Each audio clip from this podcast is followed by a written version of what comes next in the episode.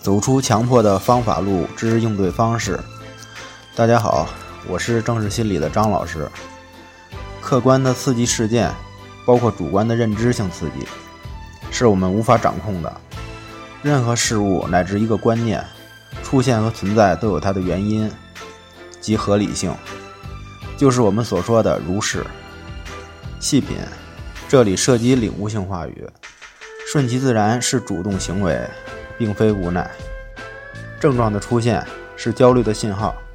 问题不在这里，而在于焦虑。不要自我压制，要让能量释放。没有压制的释放，本身就是治疗。焦虑是普遍存在的，任何人都会有的。这是社会化的结果，就是在有他人、有群体、符号化的事件、认知，才会引起情绪反应。当心理状态失去平衡，自我会启用不成熟的神经症性的心理防御。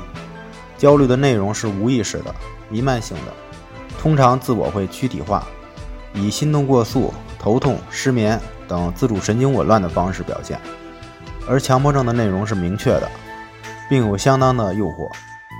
焦虑是社会化带来的，应对方式就是我们的人格，针对症状去解决。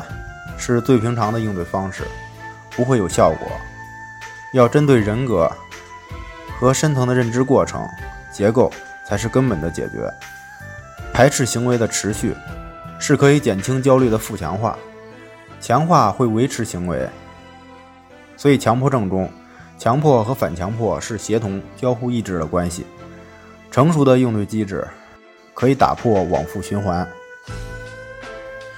走出强迫的方法路：一、症状进入意识，不要跟从焦虑，想下去就是穷思竭虑，理性并没有意义，要用行动去解决问题。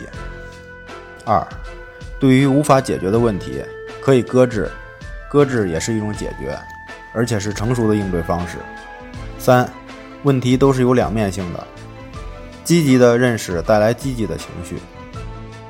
消极的认知带来消极的情绪，问题是解决不完的。四，康复是不需要复杂的方法的，而是需要深刻的领悟。